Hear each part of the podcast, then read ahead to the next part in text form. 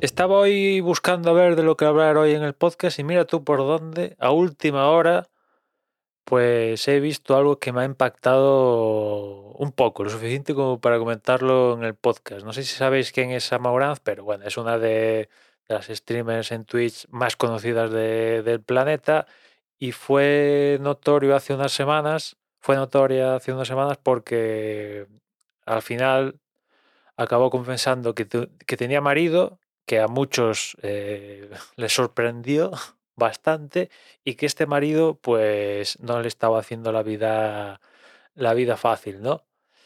Y bueno, parece que, que fruto de, al final abrirse y tal, pues que ahora está mejor, pim Uno de los problemas que tenía era que el marido manejaba las cuentas y que no tenía acceso a, los billetes y tal, porque estamos hablando, como os podéis imaginar, de gana millones. O sea, en las cuentas del banco había millones, había millones, sigue ganando millones. El caso es que, oye, me alegro de que, de que ahora esté mejor y tal. Y el caso es que lo que me llama la. lo que me ha llamado lo suficiente como para hablar hoy en el podcast es que estoy leyendo que un fan, pero muy, muy, muy, muy, muy fan, le ha enviado un paquete y en ese paquete lo que hay dentro quizás os va a sorprender porque unos cuantos artículos de autodefensa, que es un taser, varios móviles con tarjetas con números desechables, tal, tal, pim pam, vale, bueno, y un buen fajo de billetes en concreto, aquí donde lo estoy leyendo lo han puesto en euros, 66.000 euros. La han mandado en billetes en, efectivos. De hecho, estoy viendo ahí una foto con los fajos de billetes, que bueno, son los típicos fajos de billetes que yo solo veo en películas y en, y en series, ¿no? Y, en la, y una carta, y en la carta le dice, bueno, te envío todo esto para que te ayude en toda tu defensa y que te vaya mejor y, y venga, para adelante. Mm, me ha chocado, me ha chocado.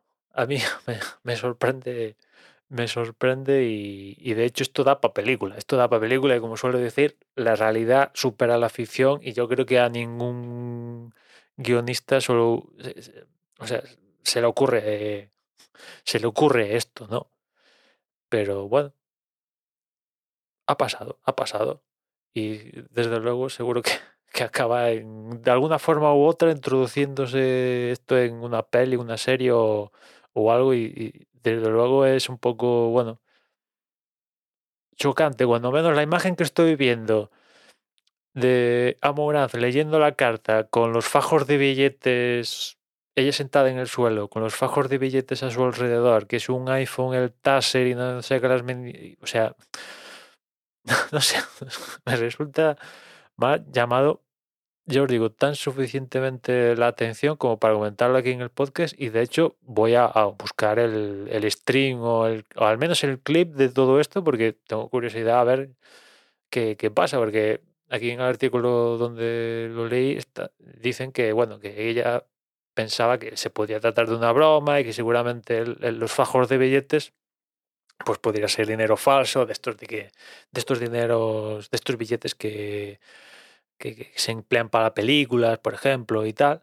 Pero no, no. Eh, los billetes eran de, de verdad. En fin.